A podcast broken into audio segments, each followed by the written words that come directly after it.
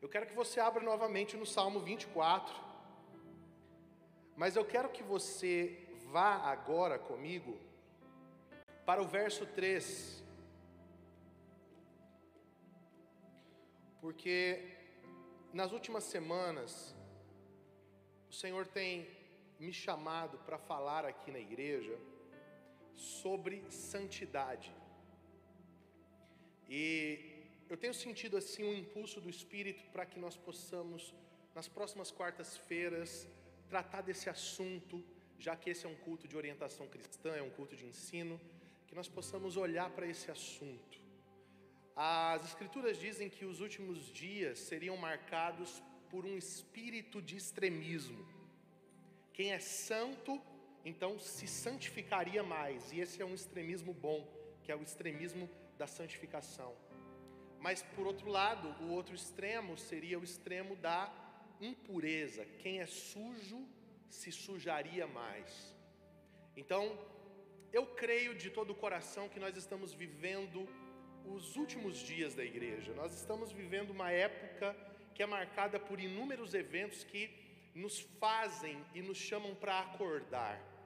Então eu quero falar de santidade, por isso quero ler o Salmo 24 ler até o final do salmo e depois nós vamos ler 2 Samuel, capítulo de número 6.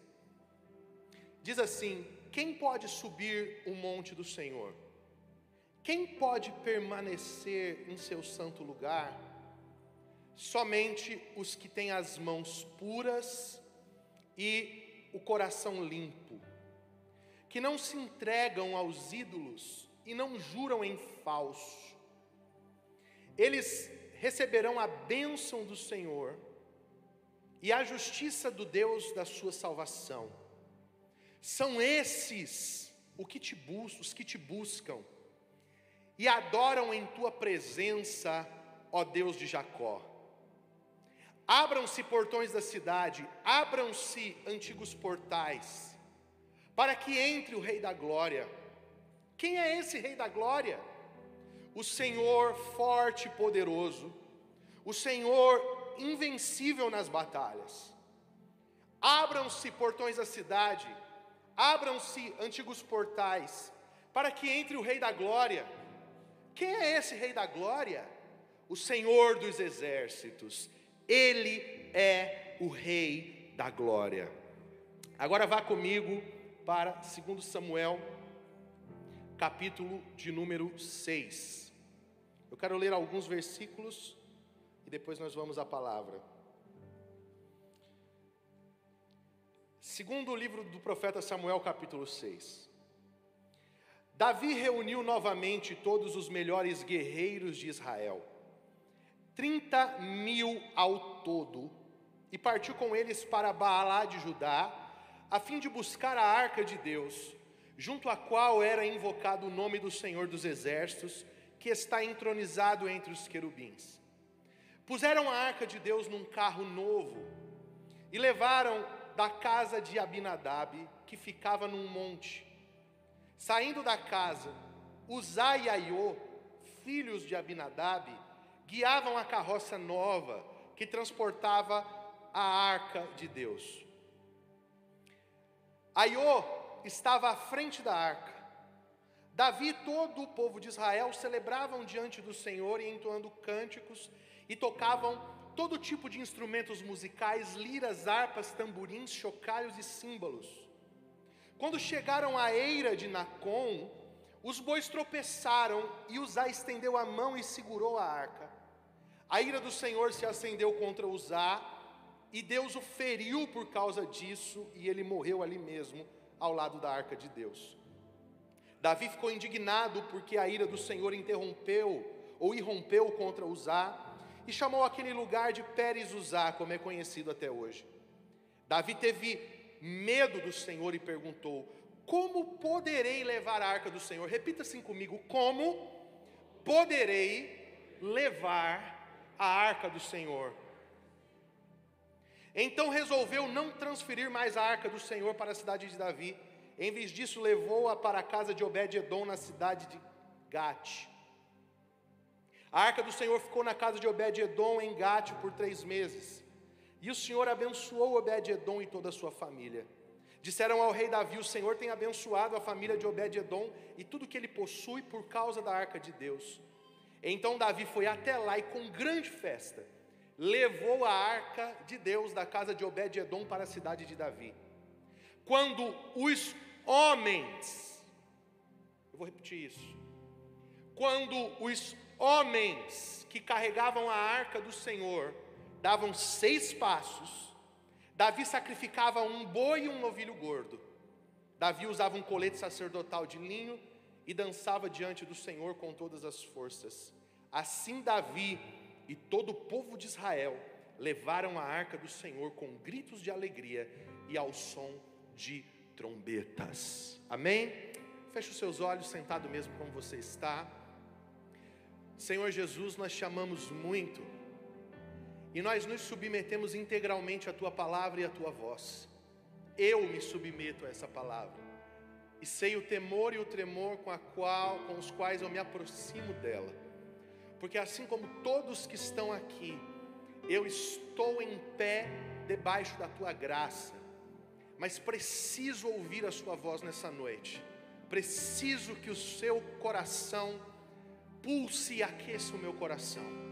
Por isso eu te peço que nesses minutos que nós temos, que o Senhor possa nos potencializar por dentro e fazer com que nós possamos ouvir a Sua voz e desfrutar daquilo que o Senhor está nos chamando. Assim oramos e te agradecemos no nome precioso de Jesus. Amém e amém. Como nós estamos dando o primeiro passo, o primeiro capítulo de uma série de mensagens, eu não preciso ser muito delongo naquilo que vou falar, para que você possa ter essa introdução e possa tirar comigo as lições poderosas desses dois textos que nós lemos. Quando o Salmo 24, que já foi lido duas vezes aqui, narra essa subida dessas pessoas que estão indo para o monte do Senhor, estão indo para o alto desse lugar onde o Senhor habita. Nós precisamos compreender que, dentro do pensamento da perspectiva judaica, essa montanha alta, esse lugar da habitação do Senhor é o Monte Sião. Sião é o lugar onde o Senhor habita na perspectiva da espiritualidade judaica. Se você lê o profeta Daniel no capítulo 9, você vê, por exemplo, Daniel orando e falando do Monte Sião, falando desse lugar onde Jerusalém está estabelecida, onde a cidade de Deus está colocada e por quem o favor de Deus sempre é atraído e direcionado. Então, a narrativa do Salmo 24, ela evoca esse processo da subida para aqueles que desejam estar na presença de Deus. E é por isso que no verso 3, a pergunta é: quem habitará no seu santo monte? Quem permanecerá na sua presença? aqueles que são puros de coração, aqueles que têm ações coerentes com a sua espiritualidade. E então, no meio desse processo de subida a esse lugar onde a presença de Deus está, essa aproximação da presença do Senhor, aparece essa narrativa: levantai, ó portas, as vossas cabeças, levantai-vos, ó portais eternos, para que entre o Rei da Glória, quem é esse Rei da Glória? O Senhor dos Exércitos, poderoso na batalha, ele é o Rei da Glória. Então, alguns estudiosos defendem a ideia de que as bases desse salmo nasceram com uma alusão a esse evento registrado em 2 Samuel capítulo 6, que é a, a, a, a retomada, o retorno da arca para o centro da nação e para o centro do governo de Israel. Quando esses portais eternos devem se abrir, os, as portas antigas, que portas são essas? As portas da cidade de Jerusalém deveriam se abrir para que a arca da aliança, que é, na tradição de Israel, na teologia judaica, o símbolo da presença de Deus, e não apenas o símbolo, mas o lugar de onde Deus fala, porque Deus falava com Israel do tampo da arca, do lugar vazio, do propiciatório. Então, para a construção da espiritualidade de Israel, ter a arca da aliança significa ter a presença de Deus e também significa ter as opiniões de Deus, significa ter a palavra de Deus, significa ter Deus dentro da nação. E é por isso que depois de 40 anos a arca abandonada na casa de Abinadab, Davi, como uma das primeiras providências do seu reinado, ele vai trazer a arca de volta. Porque o que, que Davi está dizendo com essa atitude? Eu não quero reinar sem Deus. Eu quero Deus presente naquilo que eu faço, eu quero Deus presente no meu governo, eu quero Deus comigo. Então Davi vai e chega até a casa de Abinadab, onde a arca está. A primeira coisa que eu quero falar aqui essa noite para vocês, aguste os seus ouvidos para isso, é que a arca, ela permanece décadas na casa de Abinadab. E ela permanece três meses na casa de Obed-Edom. Diga comigo, décadas. Diga assim, meses. Diga décadas. Diga meses.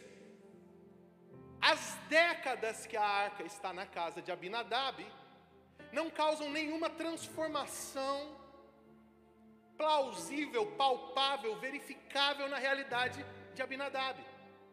A arca é só um utensílio e a impressão que o texto nos dá, porque quando você lê um pouco mais atrás, se você ler lá em 1 Samuel 6, você vai ver que quando a arca é devolvida pelos filisteus para os territórios de Israel, eles mandam fabricar carros de boi. A arca chega em carros de boi, e a arca sai da casa de Abinadab como? Em carros de boi. A arca está na casa de Abinadab, mas ela não altera a realidade de Abinadab. Agora a arca chega na casa de Obed-Edom, e três meses que a arca está na casa de Obed-Edom, a arca muda o ambiente da casa de Obed-Edom, a ponto da notícia do que estava acontecendo na casa de Obed-Edom ser reportada lá em Jerusalém e chegar aos ouvidos de Davi. As pessoas chegarem para Davi e falarem assim: Você está ciente do que está acontecendo na casa de Obed-Edom? O que está acontecendo? Deus esparramou a bênção dele sobre a casa de Obed-Edom, está tudo mudando. A pergunta que eu lanço para você essa noite: a mesma arca está em duas casas, porque na casa de uma pessoa nada acontece, e na casa de outra pessoa a realidade é transformada. Diga assim comigo: por causa da consciência da presença. Consciência da presença. Para Abinadab, a arca é só um utensílio. Mas para Obed-Edom, que terminara há pouco de ver Deus matando uma pessoa porque tocou na arca. Aquilo não era só um utensílio, aquilo era um objeto que carregava a presença de Deus. Não era só mais um móvel na casa de Obed-Edom, era aquele objeto que Deus protegeu, aquele objeto que Deus mandou Moisés construir, que agora está dentro da minha casa. Obed-Edom tem uma consciência de que Deus está presente. Esse texto, ele me ensina que é exatamente por isso, pastores, que a gente, quando observa a campo largo, o ajuntamento da igreja, a gente percebe que existem algumas pessoas que elas entram num movimento de convergência com Deus, que toda a vida delas começa a ser mudada a vida espiritual frutifica, as emoções são transformadas, a, a vida profissional sofre uma alteração completa. Tem pessoas que elas passam a frequentar a igreja em um curto espaço de tempo, a vida delas muda radicalmente, enquanto que outras pessoas estão há anos estão há décadas visitando o culto, se relacionando com o culto, mas nada muda na vida delas, por quê? Porque a primeira não precisou de mais do que dois, três, quatro meses para perceber que esse ambiente, não essas paredes, mas esse ambiente que nós construímos juntos, em adoração, em zelo, em clamor, é o ambiente onde a presença de Deus está. Então aproxima-se desse ambiente com consciência de quem está ali. Para outras pessoas, esse ambiente é só um show, é só uma técnica, é só uma apresentação, então nada faz sentido, então nada muda.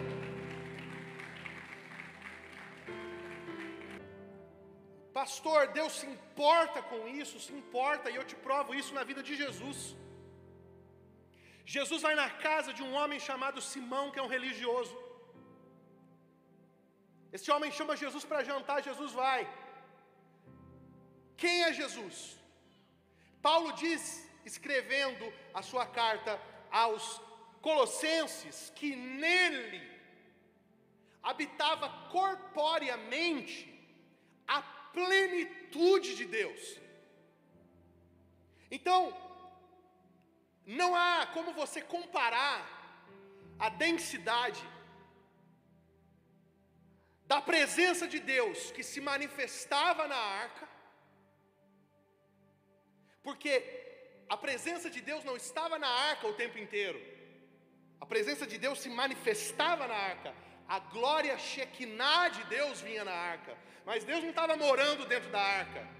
Então não tem como você comparar a densidade da presença de Deus que tinha na arca com a densidade da presença de Deus que tem em Jesus. O próprio Deus está na casa de Simão. Mas para Simão, quem está na casa dele? Um homem normal. Um homem que precisa me provar coisas. Um homem a quem eu tenho que testá-lo que precisa me dar boas respostas para que eu acredite em quem ele diz ser. Então esse homem chega na casa de Simão e Simão não lava os pés dele,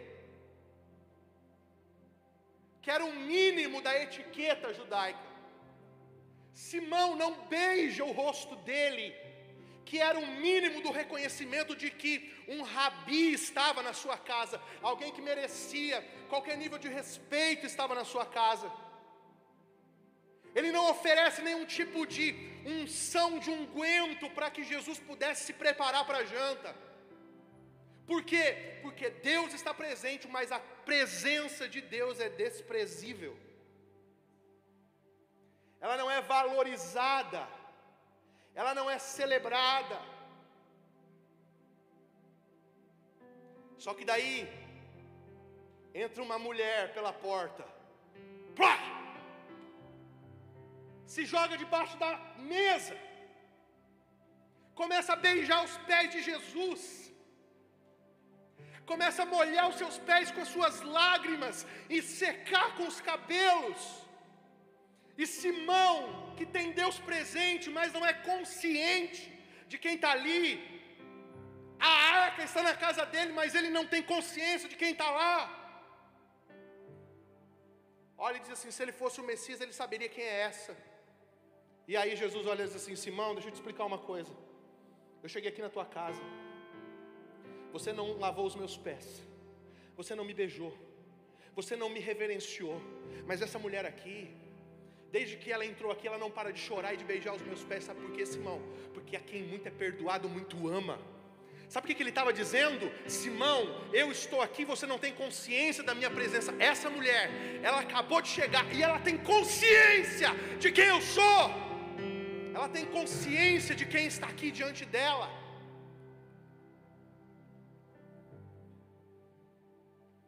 Sabe qual que é o grande problema da nossa relação com a arca? Sabe qual é o grande problema da nossa relação com a presença? É quando a presença de Deus se torna algo trivial, algo comum,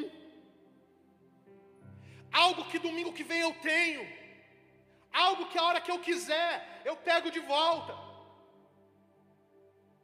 algo que eu posso decidir que hora que eu me relaciono, que hora que eu não me relaciono. Que hora que eu aceito o convite, que hora que eu não aceito o convite. Não. A presença de Deus, a arca chegou na tua casa, a arca chegou na tua vida. A tua vida ganhou outra prioridade, a tua vida ganhou outra agenda, a tua vida ganhou outros compromissos. Agora de manhã cedo é a arca, na hora do café é a arca, na hora do almoço é a arca, antes de dormir é a arca, por quê? Porque Deus está aqui em casa.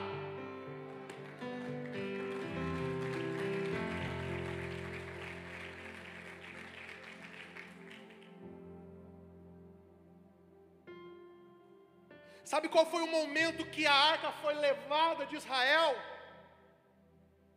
Que o Icabode nasceu.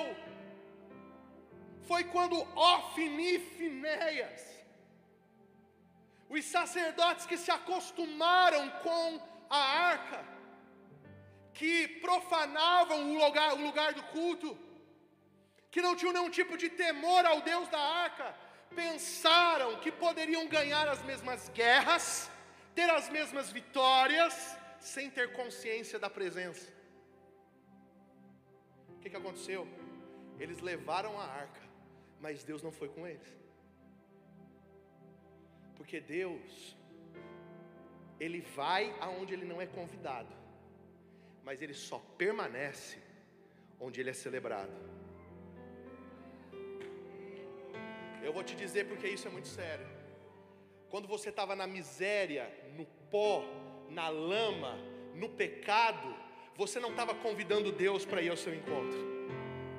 Você não tinha nem forças para ir a Ele. Como diz Agostinho de Pona, eis que habitava dentro de mim, e eu te procurava do lado de fora. Ó, oh, paixão antiga e tão nova. Por que antiga? Porque sempre estava presente o vazio e nova, porque agora ele tinha ouvido o chamado, e aí Agostinho diz: que tu me chamaste e o teu grito rompeu a minha surdez. Você está entendendo isso? O jeito que Deus achou você, não foi porque você estava, acordou um dia de manhã e disse assim: Eu sei que eu tenho que escolher Deus. Não, foi porque a bondade e a misericórdia de Deus foram atrás de você. Foi porque Deus proveu um encontro, então você não estava, você não estava chamando Deus, mas Deus foi sem ser convidado. Sabe por quê? Porque se o seu filho estiver dentro de uma boca de fumo, fumando crack, você souber que os traficantes vão matá-lo, você vai na boca do fumo buscar teu filho, mesmo sem você ser convidado. Sabe por que, que Deus foi atrás de você? Porque você é filho.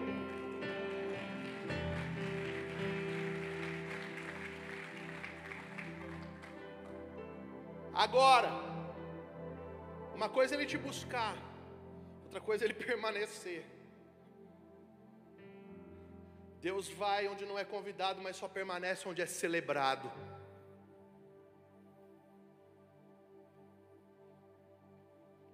Consciência da presença, Deus está. Uma vez o pastor Juscelio me disse uma coisa que eu fiquei pensando o resto da vida. Ele falou assim para mim: Olha, Deus, Ele é onipresente. Então não existe um lugar que Deus não pode ir. Então, como Deus está em todos os lugares, Ele é onipresente, e quando você reverencia e você honra a Deus, você não faz isso na presença, mas você faz na ausência. Então, como Deus não pode estar ausente de lugar nenhum, Ele se fez invisível, para que você não tenha a noção de que Ele está presente, mas Ele está presente. Mas quem conhece a arca, quem conhece a presença, ele sabe que Deus está. E ele também sabe que Deus não está aqui.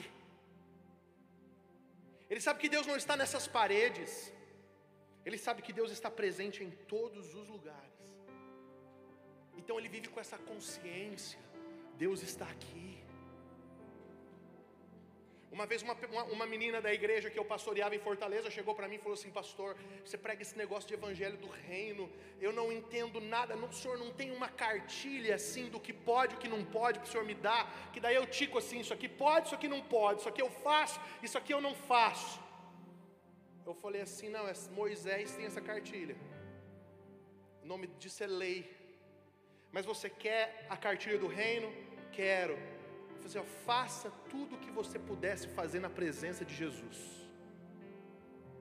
Se Jesus estivesse com você, você beba o que você poderia beber se Jesus estivesse bebendo com você. Você vista o que você poderia vestir se Jesus estivesse indo para a festa com você.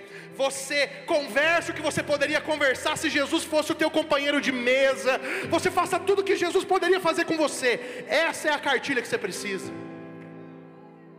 Isso é uma vida consciente de que Deus está presente. Quer você coma, quer você beba, quer você faça qualquer outra coisa, você faça tudo para a glória de Deus. E por que, que nós precisamos desesperadamente dessa consciência da presença? Por quê? Porque Deus, escute isso, esse é um culto de orientação, não é um culto de efusão. Não adianta você sair daqui babando, pegando o anjo pela testa e você chegar amanhã e você não saber como que você tem que se posicionar na tua vida. Grava no teu coração isso com todo o temor do mundo. Deus está construindo um projeto que é muito maior do que eu e você. Anote isso. Você é insubstituível no coração de Deus, mas você não é insubstituível no propósito de Deus. Como filho de Deus, Deus não quer te perder, mas como parte do que Deus está fazendo, Deus prefere perder você do que você comprometer o todo do que Deus está fazendo. Eu te faço uma pergunta: por que Deus matou Uzá? Não é radical? O que, que de mal o menino fez? É um bom obreiro. O texto diz que ele estava lá na frente do carro de boi, lidando com o carro de boi. Esse culto está todo certo. Como que está esse culto? Desejo certo. O que, que tem que fazer? O desejo de Davi. Qual é? Levar a arca para o centro da nação. Está certo ou está errado o desejo? Certo. O culto, está certo ou está errado? Davi está indo e tem adoração? Tem ou não tem? Tem. Tem símbolos, tem tambores, tem música, o ambiente está alegre. Então, tem adoração ou não tem? Tem obreiro ou não tem? Tem. Onde é que os obreiros estão? Lá no pilote. Oh, oh, vamos. Olha os obreirão lá, ó. Vamos lá, boi, leva. Aí diga assim comigo: o boi tropeçou. Fala alto, o boi tropeçou. E o que, que aconteceu? Uzá morreu.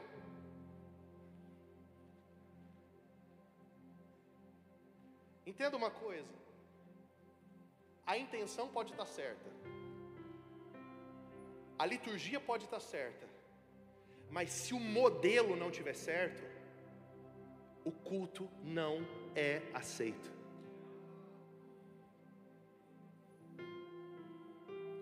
Sabe por que Deus matou usar? Por causa do modelo. Deus matou usar e protegeu o modelo. Aperta o teu cinto. Quem inventou a ideia de colocar essa arca em cima de carros de boi? Os filisteus. Por quê? Porque Deus estava ferindo os filisteus. Nós vamos celebrar depois, tá? Se vocês quiserem ouvir, pode, mas só depois nós vamos celebrar. Deus estava julgando os filisteus. por causa da arca. E aí os filisteus não aguentam mais. E eles fazem um teste, eles dizem assim, ó, peguem vacas novas que acabaram de parir, prendam os bezerros no coxo, coloque essa arca em cima do carro e solta essas vacas. Se elas forem para a região de, de Israel, é porque Deus aceitou o nosso sacrifício e Ele está indo embora, e a praga vai embora. Por quê? Porque é antinatural uma vaca que acabou de ter um bezerro sair de perto do bezerro. E aí a Bíblia diz que eles colocam a arca em cima dos carros, a vaca vai levando a arca e as vacas vão chorando, vão gemendo e atravessam a fronteira da Filístia com Israel. E vão lá parar na casa de Abinadab. Ou seja, os carros de boi são um formato pagão. Sabe o que, que Davi está fazendo? Davi está trazendo um culto para Deus com um fundamento secular. Deus não recebe. A canção está correta, tem gente fazendo, tem serviço, mas a arca está no lugar errado. A arca não foi criada para andar em cima de carros de boi, a arca foi criada para andar em cima dos ombros dos sacerdotes.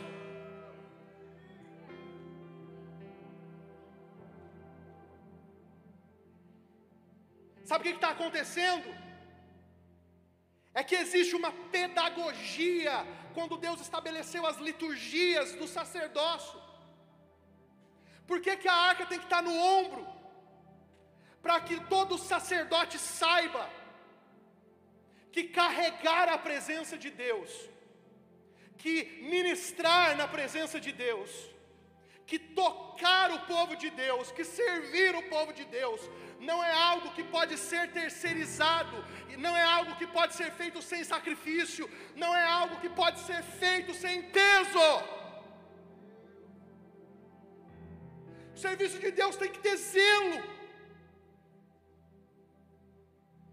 O serviço de Deus, quem carrega a presença de Deus, tem que entender que a salvação só é de graça para nós, mas até Jesus, para carregar o propósito de Deus para a terra, ele teve que sentir o peso da cruz. Onde? No ombro. Ele quer carregar a missão de Deus. O, meu Deus, sabe que, que, que texto que me assombra, Jefinho? Isaías 53. A Deus agradou moê-lo, fazendo enfermar. Sabe o que, que Deus está dizendo? Você quer carregar o meu projeto? Filho, quero, pai. Essa é a nossa decisão eterna, certo? Então você vai estabelecer um padrão para a minha igreja. Quem carrega o meu propósito não coloca isso no ombro dos outros, coloca sobre o seu ombro.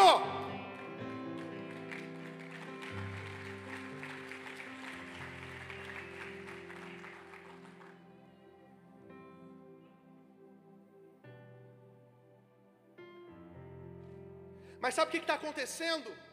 Não está comprometendo um dia de culto. Davi está comprometendo um padrão geracional. Porque a geração, se aquela arca, pastor Ângelo, entra em Israel, em cima dos carros de boi, toda aquela geração de crianças que estava ali, nas portas da cidade, iriam entender que o certo era carregar a arca em cima de carros de boi, ou seja, não precisa ter nenhum tipo de renúncia, nenhum tipo de perda, nenhum tipo de sacrifício para ser alguém que leva a Deus. Davi, que queria construir uma tenda de adoração 24 por 7, que queria elevar o padrão de adoração, estava pecando porque estava pervertendo o modelo. Sabe o que Deus fez? Se eu vou arrumar esse modelo para que eu não perca uma geração inteira.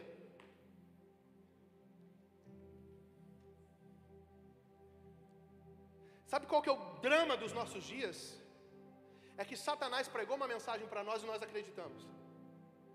Que nós podemos ser de Jesus sem ter uma cruz para levar. Os mestres que Paulo disse a Timóteo que nos últimos dias muitos não suportariam a sã doutrina, mas amontoariam mestres segundo a sua própria concupiscência, porque eles teriam comichão no ouvido. Sabe o que é comichão no ouvido? É quando teu marido chega para você, irmã, e fala bem no pé do teu ouvido assim: Ah, você está cheirosa. Aí não dá aquela coceirinha assim? Isso é comichão no ouvido. É o que muita gente está querendo dos pregadores. Ah, como você é bonitinho. E isso, continua essa vida miserável. E isso, continua vivendo assim. E isso, continua sem consciência da presença. E isso, Deus te ama assim mesmo. Vem como está, fique do jeito que você está. Não, mil vezes não, Satanás. Não. Nós não anulamos a graça. Nós queremos responder à graça com temor. Nós queremos olhar no sangue de Jesus e dizer: Nós vamos fazer valer a pena. E às vezes eu, eu que tenho 33 anos de idade, fico pensando que alguém antes de nós carregou essa arca em cima dos bois. Só pode. Porque a nossa geração está entendendo que a gente pode embalar a adoração a Deus no secularismo. A nossa geração está acreditando que culto é o que a gente faz aqui. Não. Culto não é o que a gente faz aqui, culto é o que a gente vive em todos os lugares. Pastor, está muito duro, não. Está muito bíblico.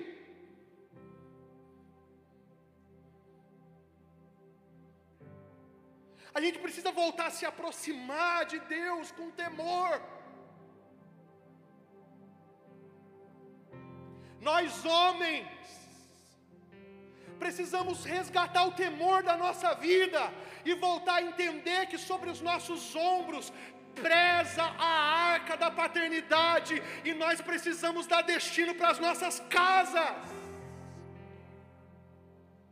Eu acordo de manhã para fazer uma live seis e sete da manhã para pregar o evangelho. Tem 70 mulheres e dois homens.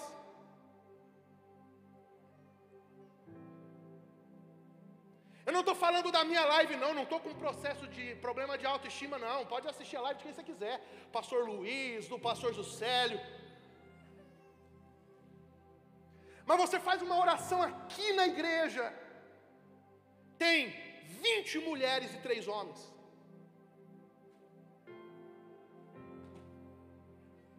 E aí tem uns pastores no Brasil que ainda dizem assim: é porque a mulher é mais sensível. Não é que a mulher é mais sensível, é que a mulher está mais desesperada.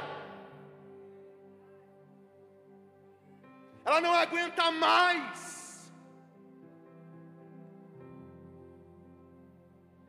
Carregar a arca sozinha, ela não aguenta mais alguém colocando a arca em cima do carro do boi. Você tem um glória a Deus para dar aí, irmão? Porque se eu tivesse sentado no seu lugar e eu tivesse ouvindo um pastor de verdade ou me pregando uma palavra dessa, eu estava com as duas mãos levantadas dizendo: Tem misericórdia de mim, Senhor, porque é verdade mesmo.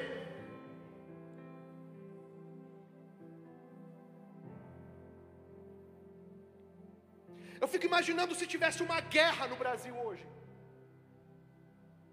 Sabe o que, que ia acontecer? As mulheres iam pegar os fuzis e os homens iam pegar a mamadeira.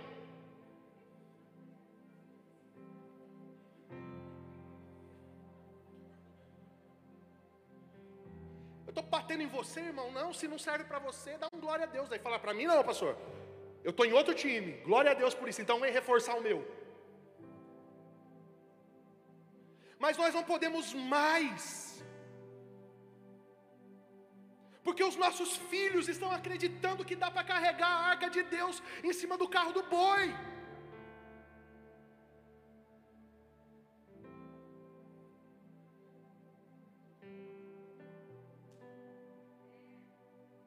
E eu não estou julgando a tua consciência, não. Eu sei que você ama a Deus, porque Davi amava a Deus. Eu sei que você quer ser crente, porque Davi queria ser crente. Você acha que essa palavra é para você? Não, ela é para mim. Porque eu também sou filho de uma geração de pais omissos, de pais que foram embora de casa, que acreditaram no movimento hippie, sexo, droga e rock and roll, que engravidaram um monte de gente sumiram.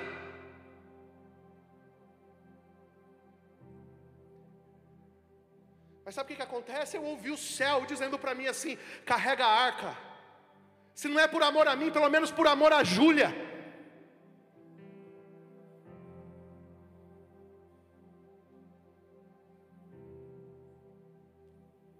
Nós não podemos mais, irmãos. Eu venho aqui em nome do Senhor Jesus dizer nessa noite: você pode não me amar mais, mas eu tenho certeza que você vai me respeitar no que eu vou dizer. Os nossos filhos precisam acordar de manhã e nos ver com a Bíblia aberta. Os nossos filhos precisam nos ver ajoelhados.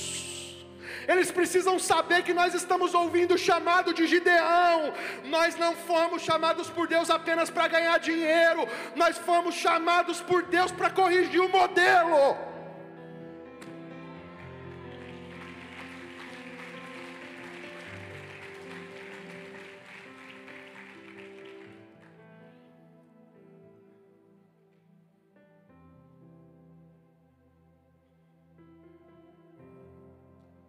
Davi vê o que está acontecendo na casa de Obed-Edom, fala: não é possível, onde que eu errei?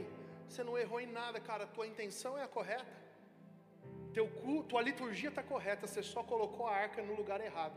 Deixa eu dizer uma coisa para você: o boi tropeça, e quando o boi tropeça, sabe quem morre? Quem não mandou colocar a arca em cima do boi usar a ordens. Sabe o que está acontecendo nos nossos dias? Muita gente está morrendo nos nossos auditórios porque está vendo os bois que a gente embalou no secularismo tropeçando.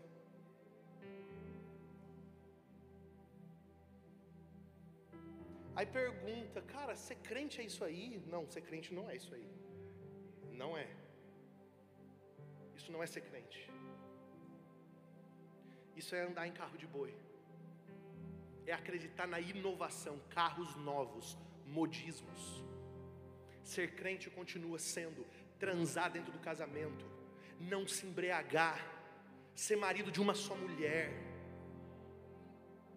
Ser crente continua ser ter consciência da presença de Deus, Ser crente continua a ser honrar a Deus e as pessoas, ser fiel a uma comunidade local, ter temor ao se aproximar da Santa Ceia, isso é ser crente. Se você procura uma mensagem apostólica, receba uma na sua alma e pega esse fundamento para a tua vida.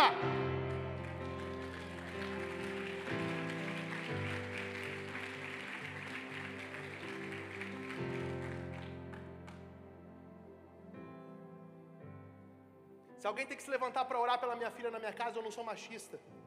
Mas eu sei o lugar de governo que Deus me estabeleceu. Eu vou levantar antes da Susan. Ela pode vir depois de mim, mas primeiro eu levanto. Primeiro eu. Porque quando a casa cair lá em casa, Deus não vai no meu jardim perguntar, ô Susan, o que, que aconteceu? Deus vai no meu jardim e vai dizer, Adão. Porque quem foi Eva? Mas a cobrança foi para quem? Para Adão. Não, pastor, isso aqui é matéria para o homem ao máximo. Mas tem gente que não vai para o homem ao máximo, então é matéria para o culto ao máximo.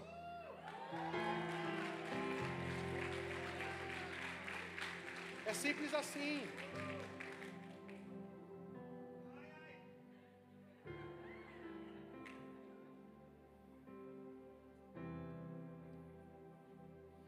Tenho certeza que os homens de Deus aqui ainda vão me levar para andar de moto, ainda vão me levar, ai, tudo crente. Você ainda me ama, Joey? Eu sei. E eu não estou pregando para você não, viu? Não estou pregando para ninguém, eu estou pregando para mim. Porque aquele que julga está em pé, cuide para que não caia. E eu não julgo que eu tenho alcançado nada, mas uma coisa eu faço esquecendo da imaturidade que para trás fica e correndo para a maturidade que está diante de mim, eu prossigo para o alvo, pelo prêmio da minha vocação. Essa conversa de que é a tua mulher que decide se você vem para reunião de culto ou não. Se a minha mulher quiser ir, eu vou, senão eu fico em casa. Não. Você decide. E essa, se ela não quiser ir, você tem que perguntar para ela o que está acontecendo. Porque a sua casa é o seu jardim.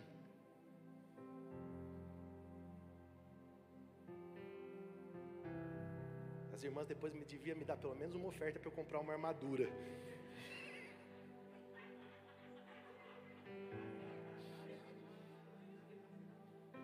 Mas deixa eu dizer, tem uma vez me perguntaram assim, pastor, por que, que você bate tanto nos homens? Eu vou te explicar por quê. Você já viu a proporção dos homens que saem de casa e das mulheres que saem de casa? Qual é a proporção? Qual é a proporção de um homem que cria os filhos fazendo papel de mãe? E qual é a proporção das mães que criam os filhos fazendo papel de pai? Eu não preciso explicar mais nada, né?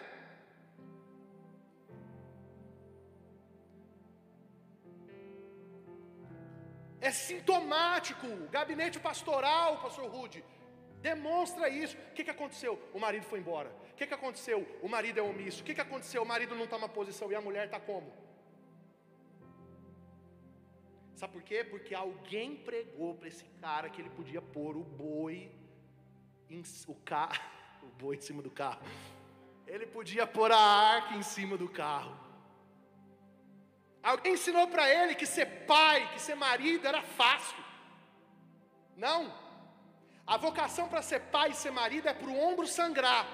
Por quê? Porque quando você assume ser marido e ser pai, você assumiu sobre os seus ombros a responsabilidade de representar a pessoa de Jesus, e, a, e quando você tem seu filho, aí você assumiu a responsabilidade de representar a pessoa do Deus Pai, e quando você teve seu filho, irmã, você assumiu a responsabilidade de representar o Deus Espírito Santo. Então você está achando que ter uma família é brincadeira? Ter uma família é mostrar para o mundo na terra como o Pai, o Filho e o Espírito Santo Santo vivem.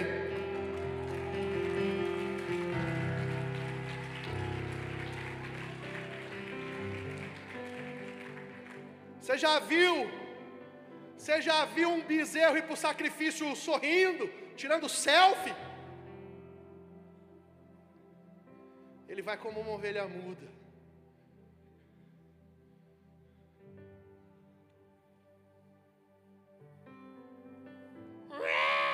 Da manhã. Não, cuida você que você é mãe. Cuida não, vocês fizeram juntos, vocês cuidam juntos. Porque não foi inseminação artificial, não foi in vitro. Ah, mas amanhã cedo eu vou acordar para trabalhar. Ela também. Porque você vai trabalhar fora, ela vai trabalhar dentro. E agora, José? Então o que você faz? Aprende a não dormir. E é melhor você perder noite de sono enquanto o filho está pequeno, que o problema é só mamadeira, chupeta e cocô, do que você perder noite de sono quando ele estiver grande e o problema for cadeia, cocaína e roubo. Meu Deus, está pesado aqui hoje, né? Ah, papai, vou tirar até o paletó, igual o Marco Feliciano. Recebe aí, ó. Eu tenho que terminar de pregar. A irmã está dando glória. Eu queria ver um homem da glória aqui hoje. Aí, Orlando.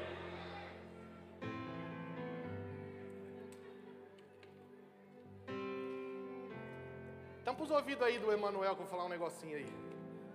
Às vezes eu vejo o Emanuel vindo assim, todo troncudinho assim, eu falo, meu Deus, me dá um genro desse. Porque eu tenho medo do que está vindo aí. Não, não, não, não.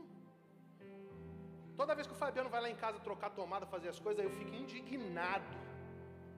Por isso que esses dias eu aprendi a trocar tomada, eu só não faço quando eu não tenho tempo. Mas eu acho muito massa o pastor Rude, que ele é todo hominho, tem uma, uma, uma, um negócio de uma caixa de ferramenta, uma furadeira. Eu chego para ele e falo, aí cara, o que, que você tem? Eu tenho fio, o que mais? Eu tenho porca, o que mais? Tenho tudo. A Gra deve ser muito feliz. Sabe por quê? Porque a masculinidade ela tem dois pés. Anota isso aí. a hombridade e a virilidade. Eu vou explicar para você. Hombridade é ter palavra e virilidade é ter pegada.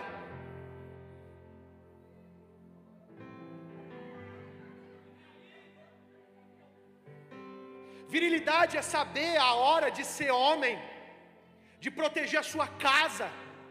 E hombridade é saber a hora de cumprir o que fala e o que diz e como diz. Quer um avivamento nessa sociedade? Não vai acontecer em conferências, não vai acontecer em nenhum lugar. Vai acontecer quando nós, homens, assumimos o nosso papel de protetor, provedor, diretor, estabelecimento de limites, e vocês, mulheres, deixarem o Espírito Santo fluir na vida de vocês para consolar. A gente bate e vocês consolam. Depois que vocês batem, a gente consola. Mas não dá. Eu venho em nome de Jesus essa noite dizer para você: essa arca não pode cair, porque quem vai morrer é quem não tem culpa.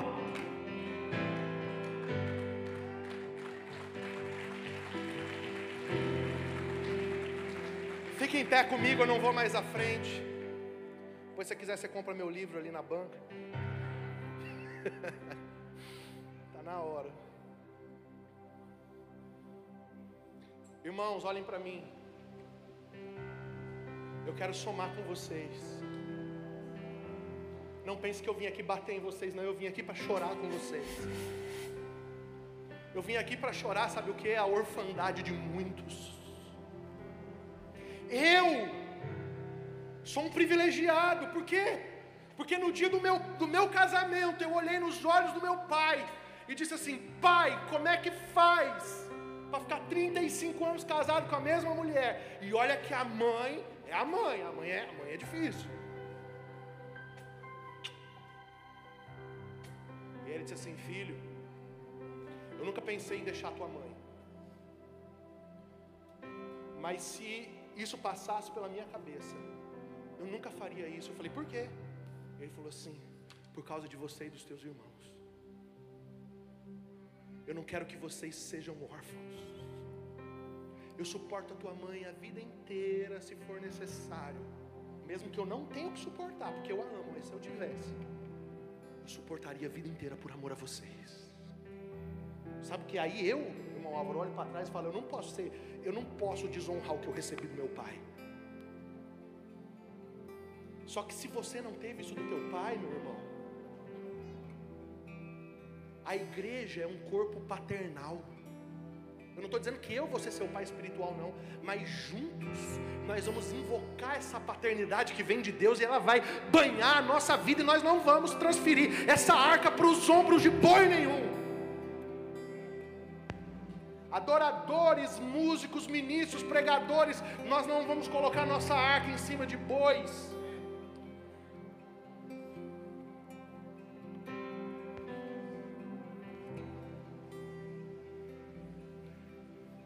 Nós vamos nos juntar, nós vamos chorar, nós vamos confessar uns aos outros os nossos pecados, as nossas vulnerabilidades. Pastores, nós vamos nos juntar, mas nós não vamos transferir a nossa arca para o ombro de ninguém. Nós vamos sangrar, vamos. Vamos, irmão. Os bois carregaram a arca, pastora Ju. E a arca só parou quando? Quando eles tropeçaram.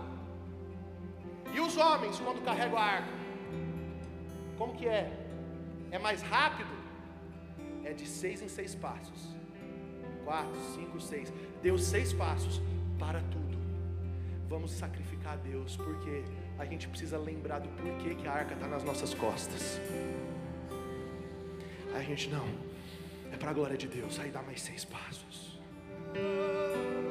Talvez com a arca nos ombros a gente não vá tão rápido mas, mas, mas nós vamos chegar todo mundo junto. Talvez, irmão, com a arca nos ombros você não enriqueça tanto. E eu não sou contra o dinheiro, não. O dinheiro é um bom servo. É um péssimo senhor, mas é um bom servo. Mas talvez com a arca nos ombros você vá mais devagar.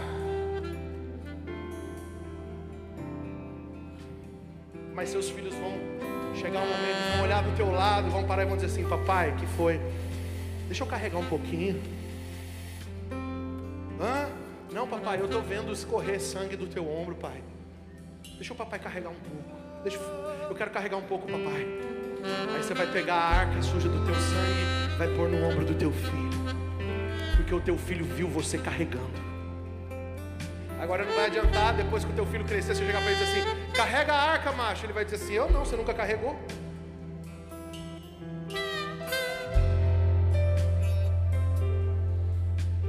Vocês estão felizes?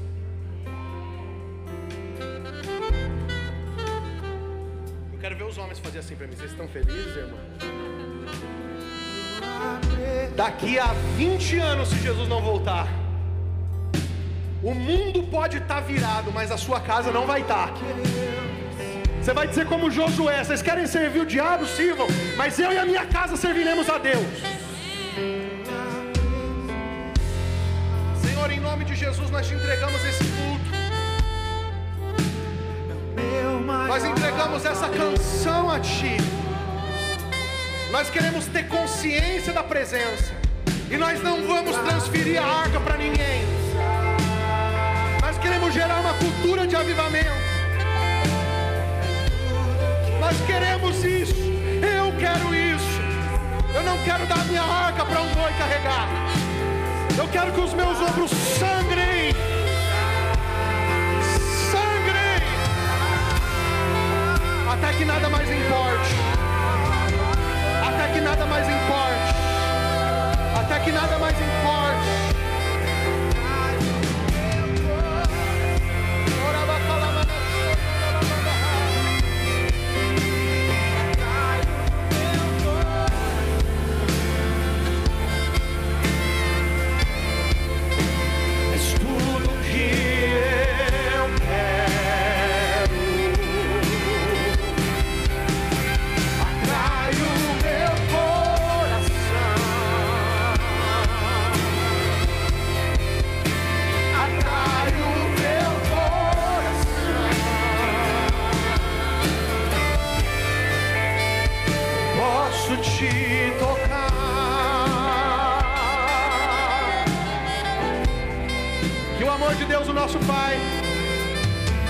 Graça do nosso Senhor e Salvador Jesus Cristo, a comunhão e as consolações do Espírito Santo estejam conosco hoje para todos sempre. Se você crê, diga amém. Deus é bom, toda hora. Dê um aplauso a Jesus, vai na paz